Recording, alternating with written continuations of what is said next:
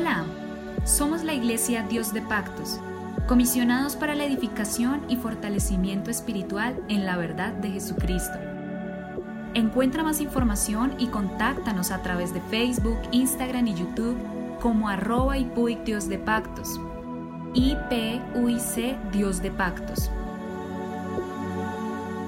A continuación, un mensaje para tu vida que te cambiará.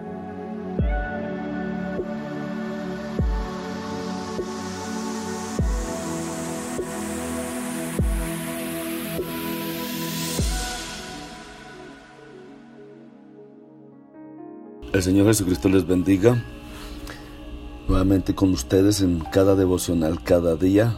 Somos la Iglesia Pentecostés Unida Internacional en Colombia y estamos mirando tres puntos sumamente importantes que, que hacen a una familia estable. Primero, es la familia que sabe sobreponerse a los problemas, o sea, la capacidad de lucha, de batallar, de pelear contra todo lo que embate y, y guerrea para destruirlos, pero hay una capacidad de lucha.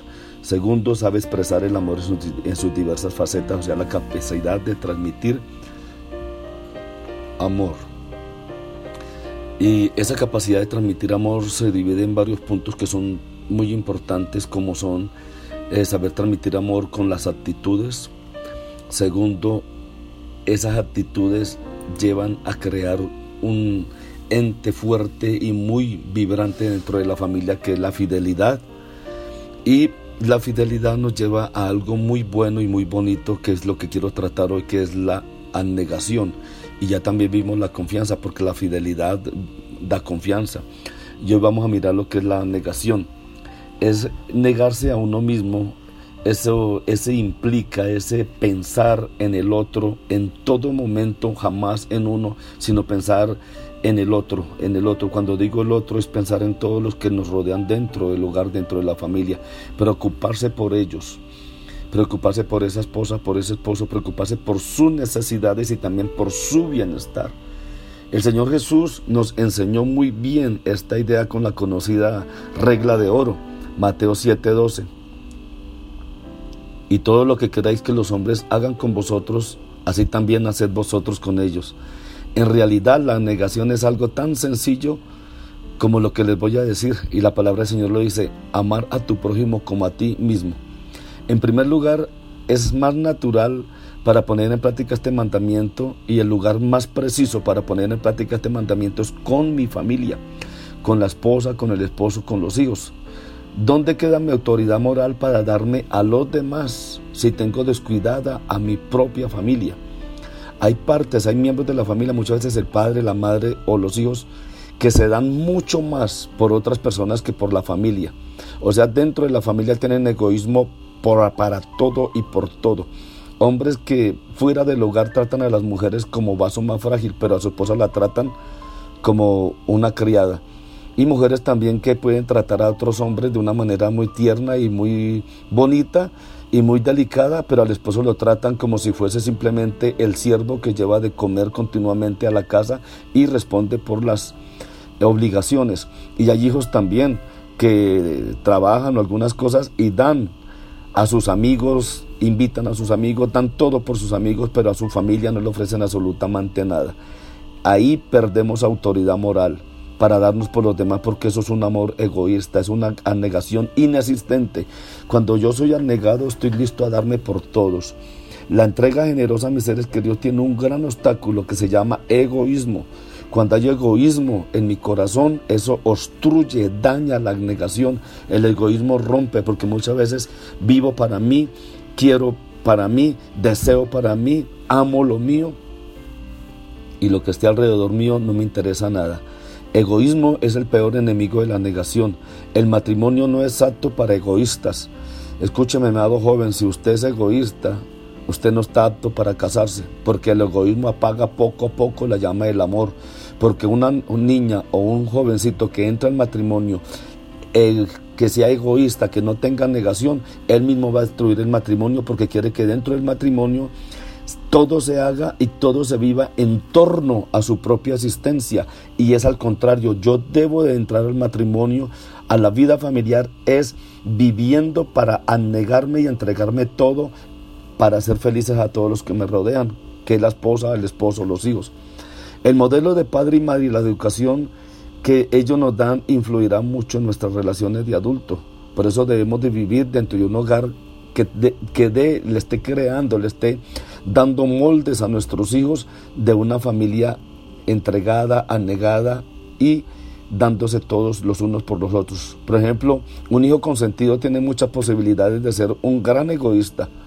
Como bien lo indica la Biblia, Proverbios 29:15, el muchacho consentido avergonzará a su madre. ¿Por qué razón un muchacho consentido o una niña consentida destruirá su hogar, destruirá su matrimonio y no es apto para casarse? ¿Por qué? Porque quiere que todos vivan en pos a sus propios caprichos, a su propio vivir es curioso observar cómo el ser humano ha sentido la necesidad de dedicar determinadas fechas del año para recordar y homenajear a los miembros de la familia. Por ejemplo, el Día del Padre, el Día de la Madre, el Día de los Enamorados. Incluso la Navidad nos presenta un día de recogimiento familiar por excelencia.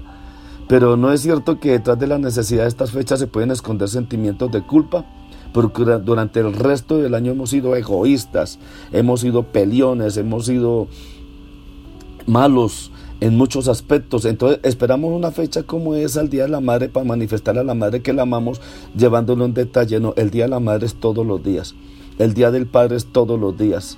Amar a los hijos es todos los días. Amar a la esposa es todos los días. Amar al esposo es todos los días. No necesitamos una fecha especial para decirle amo, para darle un detalle, para darle rosas, para darle una chocolatina, para darle una llamadita. Para esas cosas no necesitamos un día especial. Así que abramos un espacio fuerte en nuestras vidas y seamos anegados, anegados. La persona anegada simplemente está buscando favorecer, bendecir, alegrar eh, a todos los que le rodean. Y eso es muy importante nosotros, ser anegados para permitir que la gracia de Dios, el amor y la misericordia de Dios esté en mi vida. Una persona anegada es una persona que tiene la bendición de Dios.